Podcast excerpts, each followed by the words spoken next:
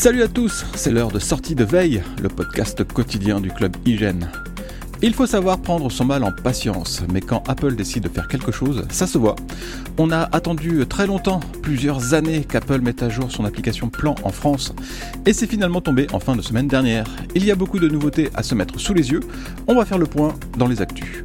Je recevrai Anthony en deuxième partie d'émission pour parler de sa série d'articles consacrés à une tech plus verte, qui décrit les initiatives des entreprises du numérique pour réduire leurs empreintes carbone. Nous sommes le lundi 11 juillet, voici ce qu'il ne fallait pas rater dans l'actualité. Il n'aura pas fallu attendre trop longtemps pour que les délais de livraison du MacBook Air M2 glissent inexorablement vers le mois d'août. Les précommandes du nouveau portable sont ouvertes depuis vendredi dernier et comme on pouvait s'y attendre, il ne fallait pas rater le rendez-vous fixé à 14h pour être servi le 15 juillet. Les dates de livraison ont en effet glissé assez vite vers la fin juillet, puis vers le mois d'août. La machine était très attendue et pour cause, elle intègre la puce M2 bien sûr, mais c'est aussi et surtout son nouveau design et son écran plus grand qui nous intéresse tout particulièrement. En tout cas, si vous envisagez cette machine pour la rentrée de septembre, il va falloir se décider très très vite ou alors croiser les doigts très fort pour qu'un pour qu'un distributeur tiers ait du stock. Vous pourrez aussi tenter votre chance dans un Apple Store ce vendredi. En général, ils reçoivent des unités pour le jour du lancement. Vous avez peut-être profité du week-end pour vous balader et prendre l'air, ou vous avez peut-être passé la fin de semaine à explorer les nombreuses nouveautés de l'application Plan pour la France.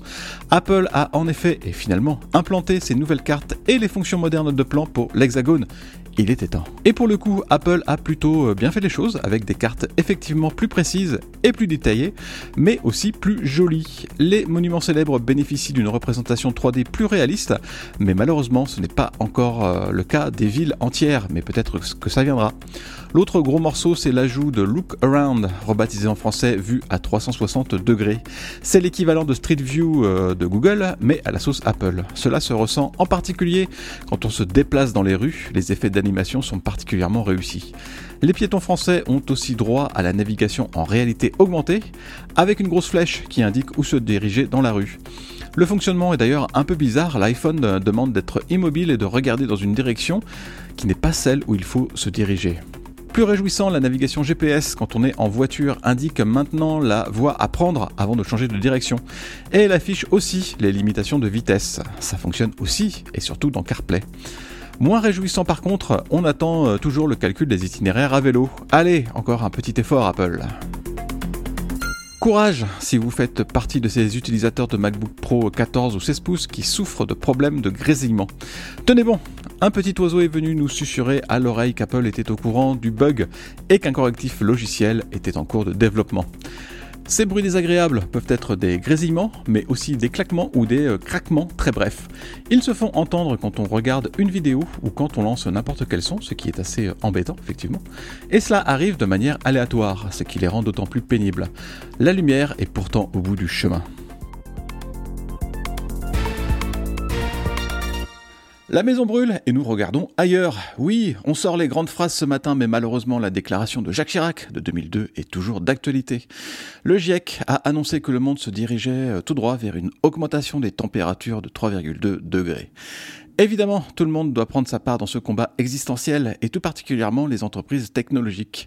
Dans sa dernière série baptisée Une tech plus verte, Anthony décrit les initiatives de plusieurs d'entre elles pour limiter, voire supprimer leurs émissions carbone. Salut Anthony Salut Mickaël, salut à tous est-ce que tu as été euh, surpris par l'implication des entreprises que tu as euh, visitées? Je pense euh, par exemple au boulot fait par Infomaniac pour son data center, qui participe aussi au chauffage de logements, ou même de Common, qui veut nous faire garder nos smartphones plus longtemps. C'est pas uniquement une façade marketing ou du greenwashing. Ces boîtes ont fait un travail de fond pour réduire leur empreinte carbone. Ouais, précisément, je voulais pas qu'on se fasse complice de euh, la grande mascarade écologique. Euh, utilisons des éco-cups, plantons des arbres, les oiseaux, euh, c'est mignon. et puis, puis d'autres le font déjà très bien à notre place. je voulais sortir de l'écologie des petits gestes, qui est très très fréquente dans le domaine de, mm. de l'informatique. et éteindre sa box, trier ses mails, c'est bien, mais enfin, ça change pas grand-chose à la fin. je voulais vraiment montrer l'importance de la technostructure et montrer comment, si ces gens font rien, bah, les petits gestes individuels, ça sert à rien. Mm. Et évidemment qu'il y, a un monde entre Orange, qui est une multinationale cotée en bourse avec 100 000 salariés et 45 milliards d'euros de, de, chiffre d'affaires, et Common, qui est une toute petite coopérative avec 20 personnes qui a, dû écouler en, tout et pour tout quelques milliers de téléphones. C'est pas le même discours, c'est pas le même engagement, c'est pas la même portée non plus. Euh, mais on voit comment même des entreprises multinationales qui ont été dans le greenwashing, il faut le dire, euh, le plus pur et dur, commencent à comprendre l'intérêt économique qu'elles peuvent trouver dans des préoccupations écologiques et, deviennent, presque malgré, elles quelque part, euh, des, alliés à cette cause. Hmm. Alors, on peut revenir euh, sur un exemple en particulier, euh, donc celui d'Orange et de, de Bouygues Télécom, qui veulent limiter ce qu'on appelle l'effet rebond de la 5G. Alors déjà, ça montre aux opposants à la 5G qui ont agité ça comme un épouvantail qu'il y a des, efforts de fait de la part des opérateurs. Et puis, euh, plus globalement, les opérateurs, ils sont vraiment au cœur de ces enjeux environnementaux. J'ai été soufflé quand j'ai entendu un cadre de Bouygues Télécom me dire très clairement, très honnêtement, très ouvertement, bah, évidemment qu'il va y avoir un effet rebond. Ouais. Euh, et, c'est rafraîchissant hein, quand tu, enfin, pour avoir fait mm. euh, quelques MWC, quelques salons professionnels, l'angle de bois c'est une seconde nature. Entendre quelqu'un te dire ça, bah oui évidemment, euh, on met du béton puis des antennes, on détruit des, des champs et puis on balance plein de carbone, c'est agréable. Hein. Et mm. l'opérateur c'est le parfait exemple de la rencontre entre les intérêts économiques, les préoccupations écologiques, les impératifs techno. Euh, quand Bouygues ou Orange font des box qui sont plus économes et plus réparables, bah c'est bien pour eux, parce que c'est plus facile à ouvrir, c'est plus facile à réparer, c'est plus facile à réinjecter. C'est bien pour nous, parce que ça consomme un peu moins d'électricité, ça, ça, fait moins de chaleur, c'est plus facile à mettre euh, n'importe où. Et puis bah, c'est bien pour la planète. Euh, quand on éteint des fréquences la nuit sur, les, sur les antennes relais, ce sera beaucoup plus facile de le faire avec la 5G. C'est bien pour la facture d'électricité de l'opérateur, et c'est quand même la première, la première motivation. Enfin, encore une fois, c'est bien pour la planète. Euh, quand on incite, euh, et Bouygues et Orange, c'est pour ça que je voulais les entendre parler, euh, les clients à conserver leur téléphone plus longtemps, c'est bien pour les boutiques, parce qu'elles voient revenir les clients, parce que les boutiques deviennent des lieux où on vient réparer son téléphone, où on vient obtenir du service, ça renforce le lien commercial. Mais encore une fois, c'est bien pour la planète, parce que la fabrication, c'est 80% de l'empreinte carbone de la vie d'un smartphone. Donc on voit comment on, arrive à faire tout, à la fois du bon business et, de la bonne écologie. On peut vraiment faire de la tech verte. Euh, les technologies, elles peuvent aussi euh, donc permettre de, verdir des industries, comme tu l'as montré avec l'exemple de Carnot, qui construit des chaudières euh, numériques. Et ça va même plus loin, puisque ces chaudières font aussi unité de calcul pour les besoins des, entreprises. Infomaniac et Carnot me permettent de parler d'un concept dont on ne parle pas souvent sur MacG, qui est le concept de chaleur fatale. Un, un radiateur, c'est fait pour convertir de l'électricité en chaleur. Un mm. serveur fait pareil. Euh, mais c'est pas son objectif premier. Et donc la chaleur fatale, c'est cette chaleur euh, qui quelque part serait perdue et qu'on peut récupérer. Euh, Infomaniac, euh, ils s'alimentent uniquement en énergie renouvelable. ils sont en Suisse, donc il y a de l'hydroélectricité, c'est assez facile. Et ils arrivent à la, au bout du bout de la logique des indicateurs d'efficience parce qu'ils perdent finalement très peu d'énergie. Donc le seul progrès qu'ils peuvent réaliser, c'est aller sur la chaleur fatale, récupérer la chaleur perdue par les serveurs. C'est pour ça que leur prochain data center, ils vont le mettre au cœur d'un nouveau quartier euh, dans la banlieue de Genève, et donc la chaleur des serveurs servira à chauffer les immeubles, et c'est ce que fait Carnot avec ses chaudières. Euh, où euh, c'est une grande grille de calcul partagée, et ça répartit les opérations non seulement en fonction de la disponibilité des serveurs, mais aussi en fonction des besoins de chauffage. Hmm. alors, les applications sont assez limitées, on ne peut pas héberger son site chez eux, alors que chez Infomaniac, j'ai pu aller toucher mon bloc du doigt, ce qui est quand même assez émouvant. Euh, mais par exemple, on fait euh, de la modélisation financière, on fait euh, de l'animation 3D aussi.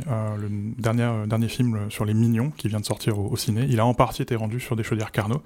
Et donc quand on va au ciné avec plein de clim qui pourraient bien la planète voir les mignons, ben, on peut aussi se dire que ça, ça a servi à chauffer des immeubles, des bureaux, des piscines, et que cette chaleur, elle aurait été perdue autrement. Merci les mignons. Euh, finalement, euh, cette déclaration de, Chirac, est-ce qu'elle est toujours aussi euh, vraie aujourd'hui ou est-ce que cette série de papiers montre finalement que tout n'est pas perdu pour la planète? Allez, soyons un peu optimistes aujourd'hui. J'aimerais bien qu'une série de papiers chez MacG suffise à, prouver que tout n'est pas perdu.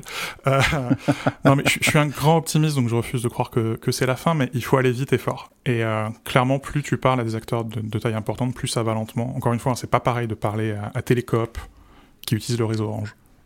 Hmm. Ou de parler Orange, c'est pas du tout pareil. Euh, après, quand tu vois euh, ce qu'Apple fait, tu peux dire que ça peut aller très, très vite et très très fort. Quand tu as des, des grands acteurs qui bougent le petit doigt, euh, c'est monstrueux. Quoi. Hmm. Et tout à l'heure, je disais, je veux pas faire trop l'écologie des petits gestes. En même temps, il y a un grand geste individuel qu'on peut tous faire et qui est extrêmement important, c'est d'acheter moins d'appareils. selon les appareils, c'est la fabrication, c'est 65 à 80% de l'empreinte carbone sur la vie, le cycle de vie total.